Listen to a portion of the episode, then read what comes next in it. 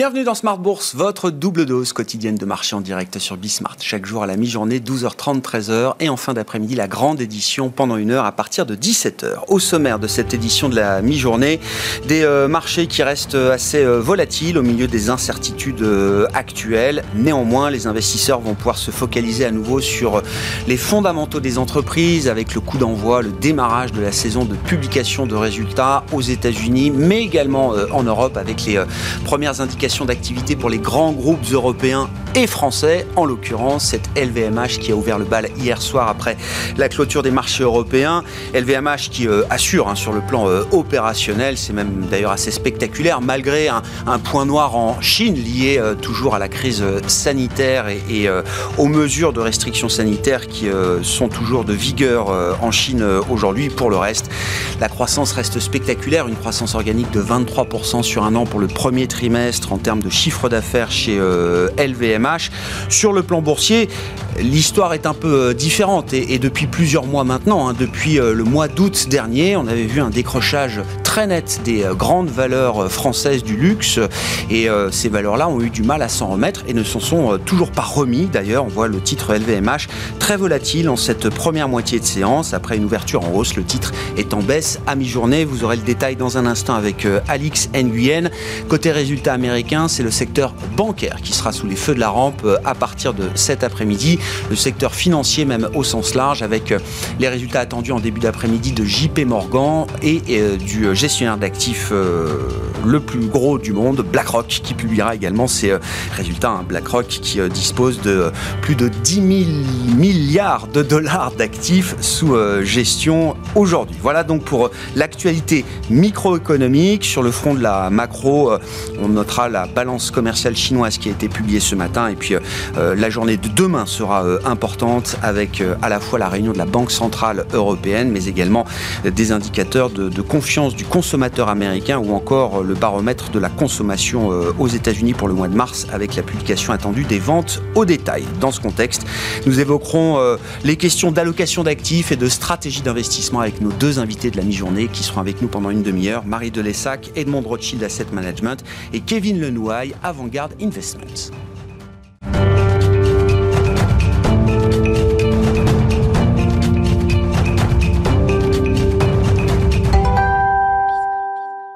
Et c'est la prudence qui domine toujours sur les marchés euh, actions, alors que la correction obligataire s'est amplifiée encore ces dernières semaines. Les infos clés du jour à mi-séance en Europe, c'est avec Alix Nguyen. Le CAC évolue sans tendance bien définie. Globalement, le marché reste concentré sur l'accélération de l'inflation alors que la saison des publications trimestrielles commence. Une inflation qu'on découvrait en hausse hier aux États-Unis. À noter en revanche que le ralentissement constaté hors alimentation et énergie laisse penser que le pic est proche. Un sentiment que la statistique des prix à la production devrait confirmer cet après-midi. Plus près de nous, au Royaume-Uni, le mois dernier, l'inflation a bondi de 7%. Autre facteur de prudence en cette veille de réunion du Conseil des gouverneurs de la BCE, le relèvement plus marqué que prévu de 50 points de base à 1,5% du principal taux directeur de la Banque de Nouvelle-Zélande. En Chine, Pékin semble désormais pouvoir mesurer l'impact du confinement imposé à la mégalopole de Shanghai et de Shenzhen. Au mois de mars, pour la première fois depuis 2020, les importations chinoises se sont repliées de 0,1% en rythme annuel. Les cours du pétrole sont aussi suivis avec avec attention. Ils sont repassés au-dessus des 100 dollars le baril, un mouvement attribué à une annonce de Vladimir Poutine selon laquelle les négociations de paix avec l'Ukraine sont désormais dans l'impasse et d'ajouter qu'il entend poursuivre la guerre. À Paris, Total Energy progresse. S'agissant des autres valeurs à suivre aujourd'hui, après avoir ouvert la saison des résultats trimestriels en France, LVMH voyait son titre avancer dans le vert. Ce matin, c'est désormais plus mitigé. Après une année 2021 ponctuée de résultats record malgré la guerre en Ukraine, sans compter euh, le Covid en Chine. Le groupe enregistre des ventes de 18 milliards d'euros, en hausse de 29% par rapport à la même période en 2021. Moteur de la rentabilité du groupe, on retrouve comme en 2021 la division mode et maroquinerie. Et puis le groupe se dit vigilant mais confiant face aux risques liés au contexte géopolitique et sanitaire. Le titre d'EDF progresse aussi. L'Elysée et Bercy réfléchiraient de nouveau à une nationalisation. Euh, celle-ci serait suivie d'une session des activités d'énergie renouvelable afin de recentrer le groupe sur l'énergie nucléaire et les barrages. Et puis euh, Stellantis recule. Le groupe entend concentrer euh, ses services financiers en Chine au sein d'une société de financement automobile dont il serait l'unique actionnaire. Tendance, mon ami, c'est chaque jour à 12h30 et en fin de journée à 17h avec Alix Nguyen dans Smart Bourse sur Bismart.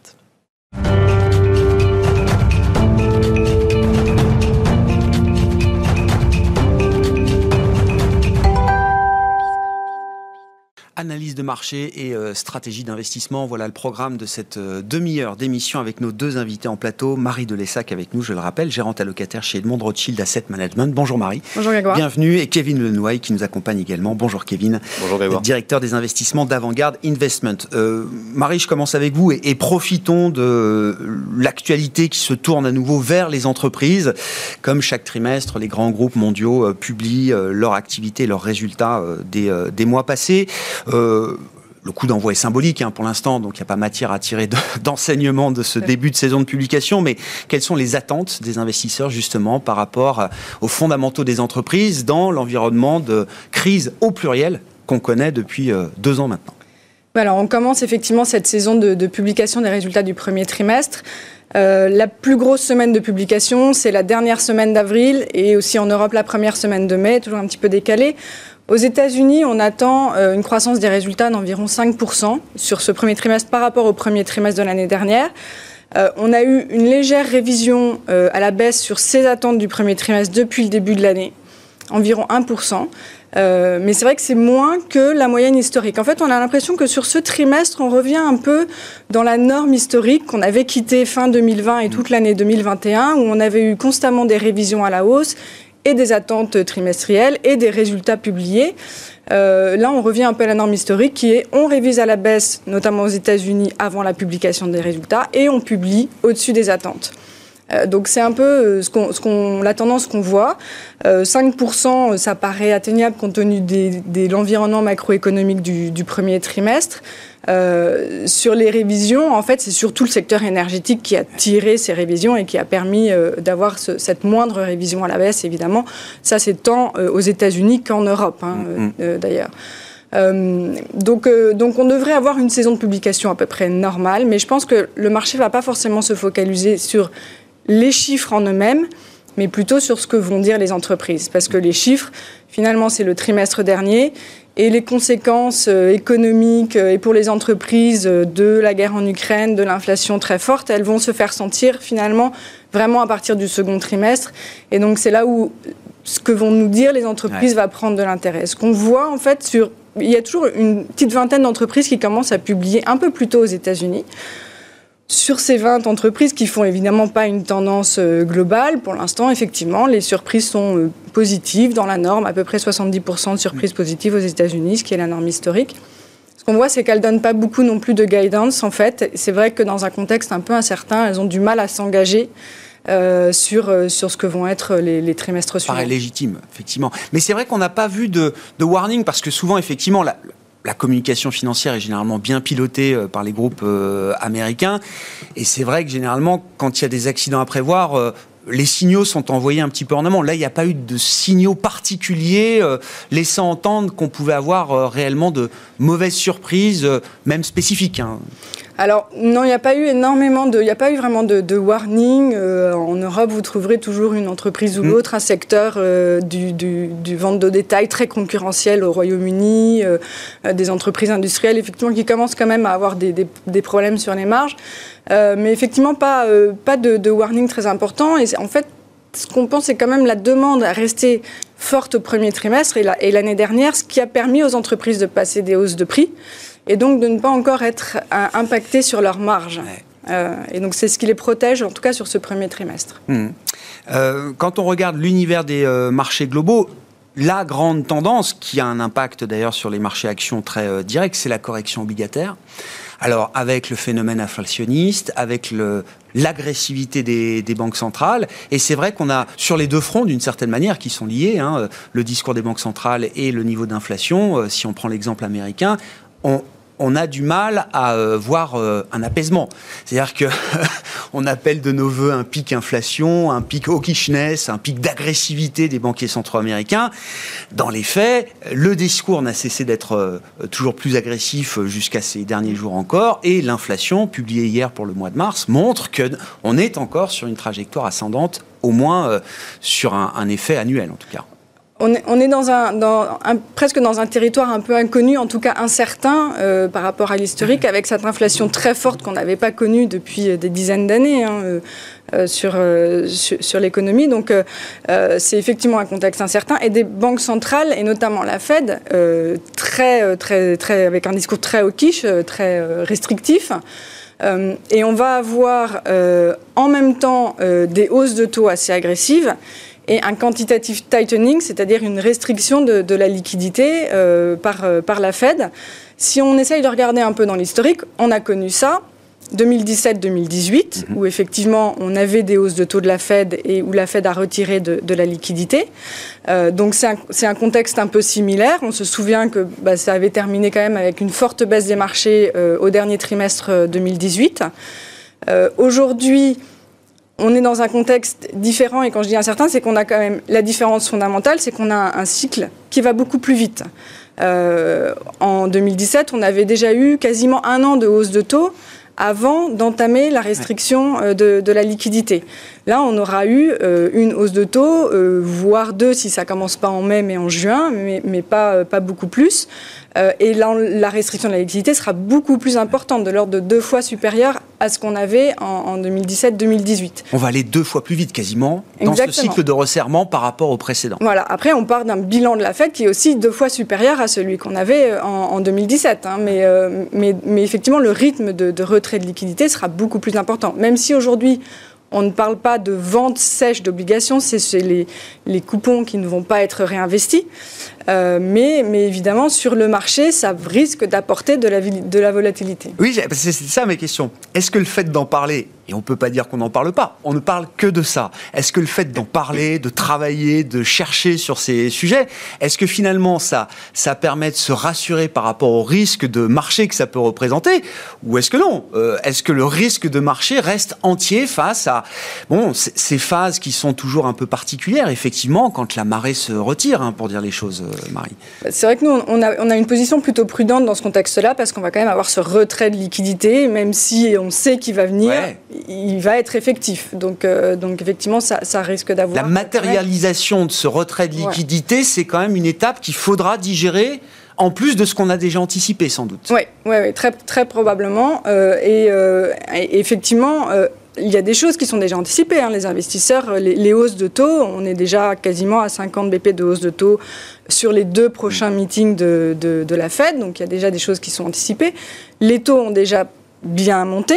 Euh, ceci étant, quand on regarde là aussi les cycles de hausse de taux de la Fed précédemment, ils ont continué à progresser euh, quasiment jusqu'à la fin euh, du cycle de hausse des taux de la Fed. Hein. En 2018, par exemple, ils ont monté jusqu'en novembre. La dernière hausse de taux de la Fed était en décembre. donc, donc on peut avoir quand même encore une hausse de taux. Elle sera quand même, selon nous, moins forte que ce qu'on a déjà eu. Euh, jusqu'à présent euh, et, on aura probablement aussi plus de volatilité. C'est-à-dire que si on, si on a des mouvements d'aversion au risque sur les marchés d'actions, au vu du niveau aujourd'hui des taux, on pourra quand même avoir un peu plus de reflux sur les taux et, un actif un peu protecteur qui revient. Mais, si, si, on suit cette idée-là, ce scénario, qu'est-ce que ça implique en termes euh, d'allocation d'actifs par rapport à l'allocation qui prévalait peut-être ces derniers mois, Marie? Bah, un peu plus de prudence sur les actifs risqués. Euh, c'est vrai qu'on considère aujourd'hui que les marchés actions peuvent faire preuve d'un petit peu de complaisance, même s'ils ont baissé depuis, le début de l'année. Euh, bah, il n'y a pas encore énormément de choses qui sont prises en compte. Compte tenu, alors il y a cette incertitude sur euh, la Banque centrale, sur l'inflation, mais on a quand même aussi le risque du conflit en Ukraine qui pèse encore. Non, a priori, on pense qu'on euh, va être plutôt dans un enlisement, mais on ne peut jamais exclure vraiment un dérapage de, ce côté-là. Mm. Euh, et puis, en fait, la, Chine et euh, la politique zéro Covid en Chine peut aussi avoir des conséquences parce qu'on retourne dans un environnement où on a des, des, restrictions ou des contraintes d'approvisionnement qui peuvent là aussi avoir des conséquences sur l'inflation. Donc on est quand même dans cet environnement incertain qui nous font être un peu plus prudents. Et ce qu'on voit aussi en termes de, style, c'est que même si les taux ont fait une grosse partie de leur hausse, on pense que les taux réels vont progresser. Et les taux réels, donc déflatés de, l'inflation, euh, pour le coup, sont, euh, peuvent poser problème sur les valeurs de croissance chères et non rentables, et, qui sont encore, pour, pour certaines, assez chères. Ah voilà. Et donc, Malgré parfois des, des cours de bourse divisés par deux, voire plus, pour ces valeurs-là spécifiquement, forte croissance, sans rentabilité assurée encore. Mais c'est là où je pense qu'il y a aussi un, retour et, euh, une, prédominance du stock picking. Voilà, le choix des titres va être de plus en plus important parce que au sein d'un même secteur ou d'un même style, on pourra trouver une valeur, une entreprise qui est plus qualitative qu'une autre. Et, donc effectivement, le, le, stock picking va avoir toute son importance dans cette, dans cette phase. Quel type de protection offre le marché aujourd'hui dans une allocation d'actifs, euh, Marie C'est pas le sujet du jour, mais je, le dis ce soir, on parlera du yen. Euh, une fois n'est pas coutume, mais parce que c'est une valeur dite refuge qui ne joue pas du tout ce rôle depuis euh, des mois maintenant. On, a même un véritable effondrement du yen contre dollar notamment. On est à plus de 126 yens contre dollar, ce qu'on n'a jamais vu depuis des années. Ça devient visiblement un petit sujet politique quand même qui est en train de monter. Donc je veux pas, c'était pas le cœur de notre discussion, mais ça amène la question de savoir est-ce qu'on trouve encore des protections dans ce marché aujourd'hui? Alors euh, les protections, ça peut être euh, probablement le dollar, même s'il est quand même déjà sur des niveaux élevés, mais compte tenu de la différence de, politique monétaire euh, et de croissance économique, parce que les États-Unis sont peut-être moins impactés par, le conflit en Ukraine que les autres régions, donc ça peut jouer. on peut dire que les matières premières, si ça a un rapport avec le, conflit en Ukraine, peuvent aussi jouer un rôle de protection. Peut-être que les taux euh, peuvent ah. revenir sur des niveaux à un moment donné, euh, progressivement, effectivement, après la hausse qu'on a eue, et, pourraient de nouveau jouer euh, ce, rôle de valeur refuge. On est encore, hmm. on est encore prudent quand même sur la duration, même sur ces niveaux-là. Je rappelle, bon, comparaison n'est pas raison, mais puisqu'on avait en tête la, référence du cycle de resserrement précédent, le pic du 10 ans américain, automne ou novembre 2018, c'était 3,15. Hein, Exactement. On est monté Là, on est sur 2,75. Donc, aujourd'hui sur le 10 ans. Pour donner quelques perspectives. Merci beaucoup, euh, Marie. Marie de Lessac, gérante allocataire chez Edmond Rothschild Asset Management, avec nous en plateau invité de la mi-journée de Smart Bourse.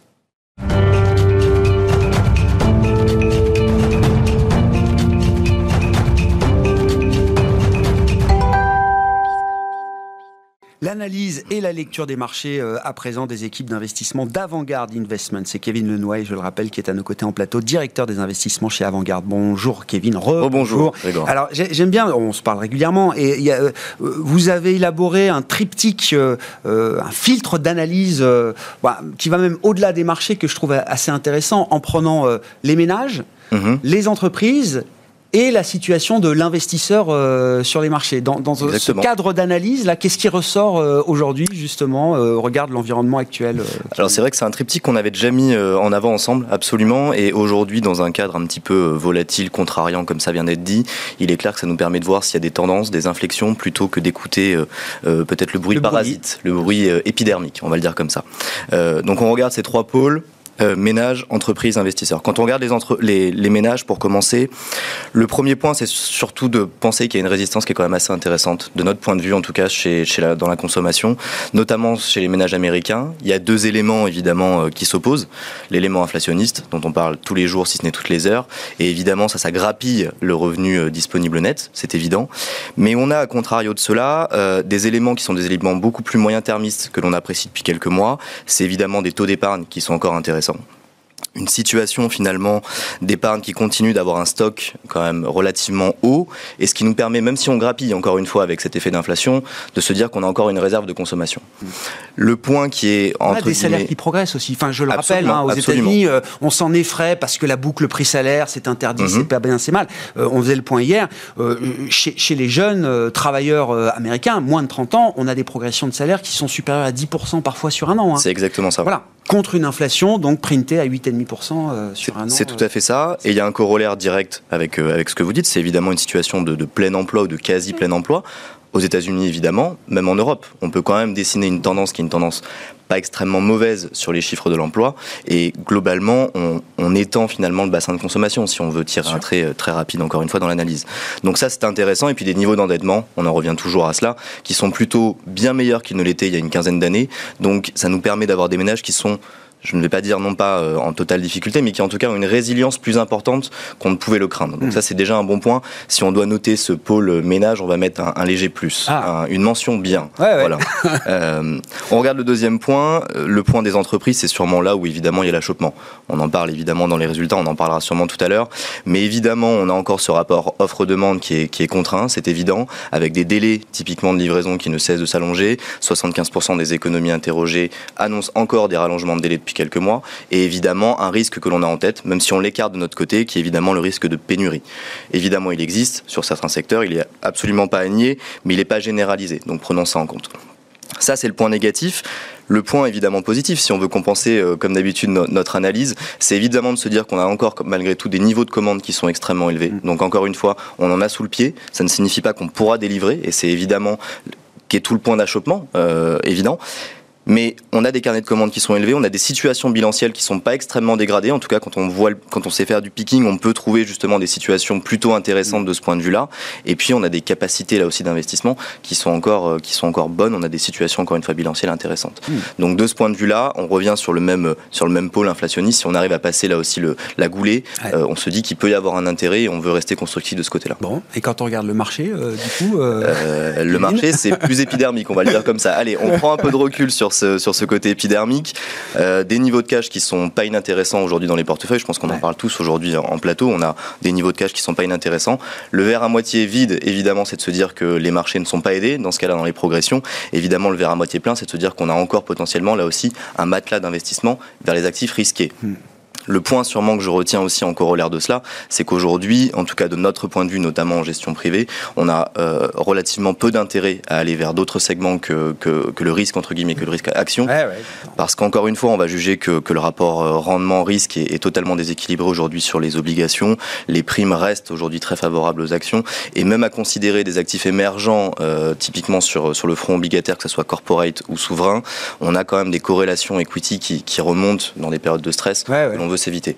Donc globalement, euh, le niveau de cash plus éventuellement, euh, euh, j'ai envie de dire une certaine crédibilité qui est donnée quand même pour moi aux banques centrales de la part des investisseurs, c'est pas forcément extrêmement mauvais. Le point, encore une fois, c'est de se dire qu'aujourd'hui, certes, on a une vraie difficulté vis-à-vis des taux. c'est évident, notamment aux États-Unis, c'est moins le cas pour l'instant en Europe.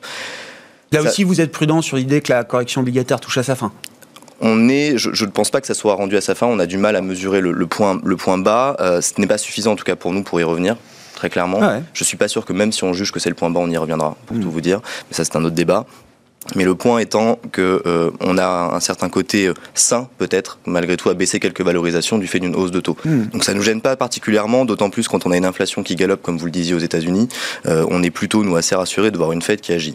Hmm. Sur, la partie, bon, parlons des actions, hein, puisque mhm. c'est quand même euh, là, encore où vous êtes euh, investi euh, aux côtés du cash, hein, j'entends, Kevin. C'est comment vous abordez l'investissement action? C'est vrai que la grande tendance, guidée à, nouveau par la correction obligataire, si on essaye d'extraire des, des tendances, ça a été l'idée de la surperformance value par rapport aux valeurs de croissance. Alors euh, très forte, très forte croissance jusqu'à des valeurs de, de croissance plus traditionnelles, euh, patrimoniales, type euh, GAFAM, luxe, etc. On voit la réaction de marché sur LVMH. On sent que c'est pas encore un enthousiasme délirant sur le plan boursier. en tout cas, comment vous abordez l'investissement action dans ce contexte? Alors c'est pas un enthousiasme délirant pour pour reprendre vos propos, mais malgré tout, ce que l'on lit, c'est quand même des fondamentaux qui peuvent être solides. Et ça, quels que soient les secteurs, quels que soient les styles. Après, encore une fois, le point central sûrement qu'on va c'est que le picking reste, euh, j'allais dire, le, plus, le plus fondamental euh, dans notre choix. Et c'est éprouvé. Quand vous regardez la les moteurs de performance d'un portefeuille, par exemple, c'est bien le picking qui permet de faire la, différence aujourd'hui. Absolument. On revient sur, sur, sur LVMH euh, pour profiter de l'actualité. Les, les, je ne reviens pas sur les chiffres qui ont été donnés pour, pour ne pas être redondant, mais globalement, on voit des points qui sont quand même des points saillants qui ressortent dans une telle publication. Les points saillants, c'est une génération d'efficacité de, opérationnelle qui est exceptionnel globalement, une capacité d'allocation d'actifs également de très bonne facture pour rester mesuré. On le voit dans, dans l'intégration de Tiffany, on l'a vu avec Bulgari, on l'a vu avec Dior, et puis on va commencer à parler de certaines autres marques encore un peu confidentielles comme Céline, qui sont poussées en avant par LVMH et qui se développent. Et ça montre aujourd'hui, si on veut euh, sortir un peu du cadre pure picking, que on a un vrai talent ici d'allocation qui peut être mis en avant. Et typiquement ça, c'est quelque chose que l'on apprécie. Vous rajoutez à cela une solidité bilancielle, euh, ça doit être 16 milliards de free cash flow, je crois, en 2021 pour LVMH, sur 32 milliards de dettes. C'est un environnement de croissance, enfin c'est une valeur de croissance, ça coûte très cher. La sensibilité auto, je la repousse un petit peu, si vous voyez ce que je veux dire. Je comprends. ça payera à un moment. Ça repayera à un moment. En tout cas, dans une approche moyen terme. Après, vous, vous connaissez notre style. On n'a pas un style de trading, on n'a pas un style aller-retour, en tout cas pour la majorité de nos portefeuilles. À moyen terme, c'est le cas. Quand on compare ça typiquement avec d'autres valeurs, on peut prendre une valeur comme Kering, qu'on va beaucoup apprécier évidemment dans le secteur, mais qui n'est pas dans nos portefeuilles aujourd'hui, parce qu'on n'a pas le même éclatement finalement des activités dessus on repart sur LVMH, on a une activité euh, euh, vin et spiritueux qui est en recul à cause du shipping US. Bah, il est clair que ça, ça va nous indiquer que déjà les vins et spiritueux dans nos portefeuilles type Koisho Moutai ou du Pernod Ricard, ça va être à regarder très près en l'occurrence. Mm. Mais surtout, on se dit il y a quand même une, une diversification des activités qui nous permet d'être très solide, au contraire de Kering qui potentiellement a une dépendance à Gucci, etc., etc., qui est relativement euh, trop importante de notre point de vue. Donc ça, typiquement, ça va se voir dans les portefeuilles. Ça se voit déjà depuis quelques semaines. La performance n'est absolument pas la même. Ouais, c'est intéressant, cette dispersion intrasectorielle. Hein. Absolument. Il y a vraiment une discrimination de marché de plus en plus fine de ce point de vue-là. C'est tout à fait ça. Il y aura sûrement une prime à la qualité. Ça, on en avait déjà, euh, on avait déjà évoqué le point en début d'année, c'est que ce retour à l'année des fondamentaux, euh, on en est convaincu, euh, mais globalement, il y a une prime à la qualité et une prime surtout à l'efficience opérationnelle. Parce que tous les points d'achoppement qu'on note, toutes les difficultés, vous, vous, notiez des crises avec un S tout à l'heure, et eh bien globalement, qu'est-ce qui va pouvoir surpasser ça? C'est pas le, c'est pas l'indiciel entre guillemets, parce que l'indiciel est beaucoup trop dilué. C'est au contraire aller chercher des valeurs qui ont une vraie capacité là-dessus à prendre, euh, j'allais dire, du profit par rapport à la concurrence. Hmm. C'est vrai dans le secteur automobile, c'est vrai dans le secteur bancaire.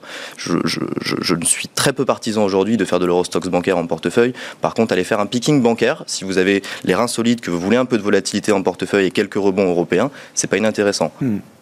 De manière plus globale, pour conclure, Kevin, est-ce que je reviens à l'idée du pic inflation? On verra. Il a été décalé à chaque fois dans le temps.